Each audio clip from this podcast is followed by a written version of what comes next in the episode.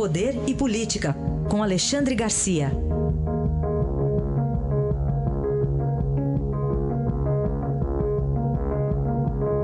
Alexandre, bom dia. Bom dia, Raíssa. Bom dia, Carolina. Bom dia.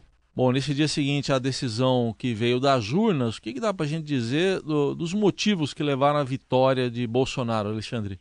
Pois é, o que leva à vitória de um candidato à presidência da República? Não é um fator só, são muitos. Né?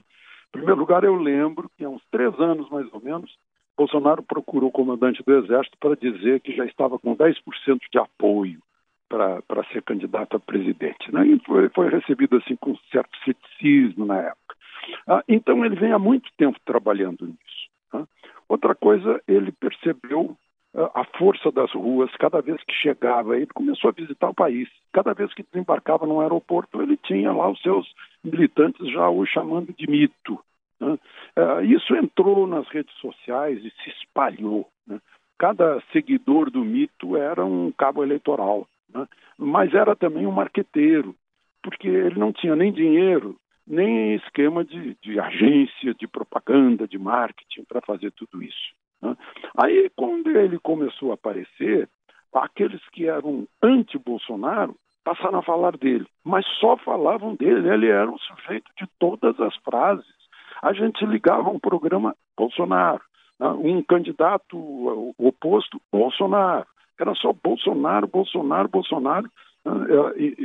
em todas essas uh, em, em, todos os meios de informação. Isso fez com que ele crescesse muito também. Aí veio a facada. Né? A facada compensou o tempo que ele não tinha na televisão, no horário eleitoral. Ele tinha oito segundos, né? era um tempo ridículo. Ele passou a ser falado, passou a ser notícia. Né? O, tem a questão também religiosa, que as pessoas lembram, que a força dos evangélicos. Né? era anteriormente uma força eh, dos pobres católicos, mas a teoria da libertação expulsou os, os, os pobres católicos para serem evangélicos. Né? O, tem também um outro fator que as pessoas lembram, olha as pesquisas de opinião, quais são as instituições mais prestigiadas e com maior credibilidade do Brasil há anos. Forças Armadas. Ele é militar. Ele representa o quê? patriotismo, palavra dada, dever, pensar na pátria antes de mais nada, isso é raro no meio político. E, por fim, claro, o autor do voto. Né? Esse eleitor que, ah, diferente, sem tutela, com iniciativa própria, por conta própria, né? parece que uh, assumiu as ruas depois que o, que o, que o candidato precisou sair. Né? Uh, ficou no hospital, ficou em casa, e por que, que o eleitor fez isso? É porque encontrou alguém que pensasse como ele. Né? Essa identificação de ideias. Né? Uh, Bolsonaro, a gente poderia dizer, não é exatamente uma pessoa, é um conjunto de ideias, é o vértice para o qual convergiram as ideias semelhantes uh, de uma maioria, pelo menos dos votos válidos, de 55% uh, do eleitor brasileiro. E aí, ele, ele fez 57 milhões e 700 mil votos, 800 mil votos. Alexandre, queria que você falasse um pouquinho sobre ah, as instituições, né? Se há algum risco para elas a partir do que a gente ouviu dos dois, do candidato vencedor e também do, do candidato derrotado.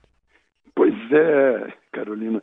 Eu, eu ontem estava ouvindo Fernando Henrique falando das preocupações dele, ministros do Supremo falando das preocupações. Eu, eu até fiquei com vontade de ser um pouco irônico, eh, né, lembrando a Fernando Henrique o que, o que, mais prejudica a democracia. É, é a corrupção, é, são os acenos e o dinheiro para ditadores, né? é, é a, a mentira, é o engodo para se livrar da prisão, né? é, ou perguntar para um ministro do Supremo o, o, que, que afeta mais a instituição é rasgar a Constituição no julgamento de impeachment de um presidente, é, é soltar gente que está condenada. Né?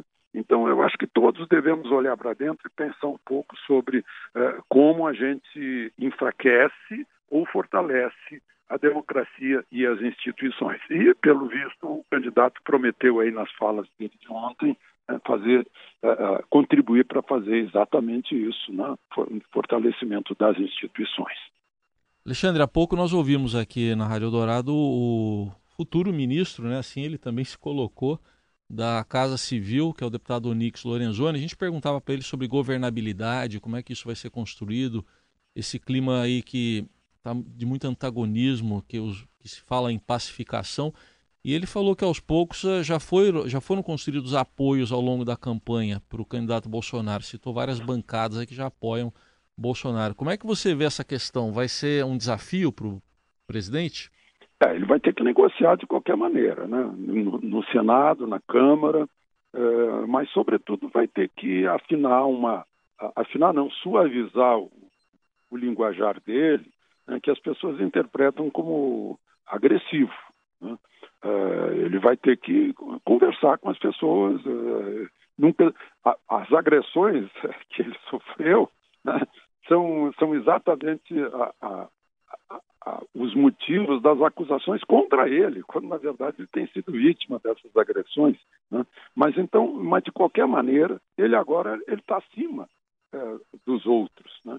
Então ele tem o dever, aquele que é mais forte tem o dever de proteger os demais. Né? E, essa é uma missão do presidente da, da República como guardião das leis. Né?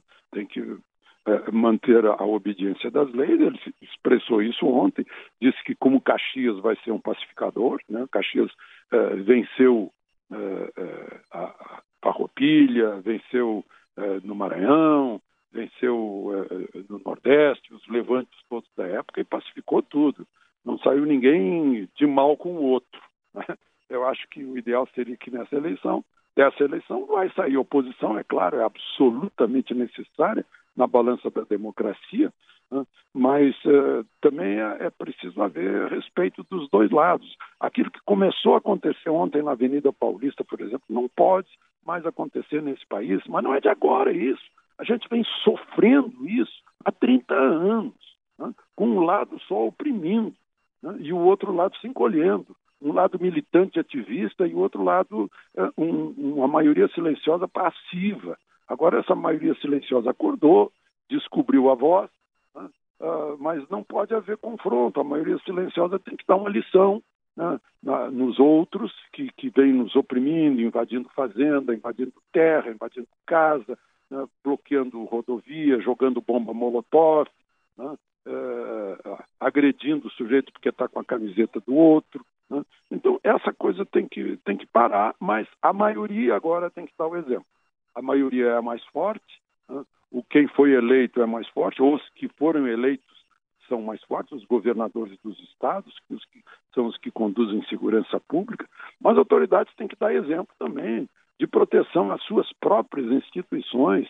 Né? O, o, o, péssimo exemplo é o exemplo da corrupção, da esperteza, da mentira, do cambalache da nomeação de amigos para se, se proteger de, de prisão. Né? Isso que tem que acabar. Parece que foi contra isso que o país surgiu, a nova ideia do Brasil, que não é o Bolsonaro, é uma ideia, é um povo que está cansado disso, né? que não aguenta mais. Né? Tomara que seja essa, uh, que essa mensagem tenha sido ouvida uh, por todos. Aí a análise de Alexandre Garcia, que amanhã estará de volta ao Jornal Eldorado. Obrigado, Alexandre. Até amanhã. Obrigado, até amanhã.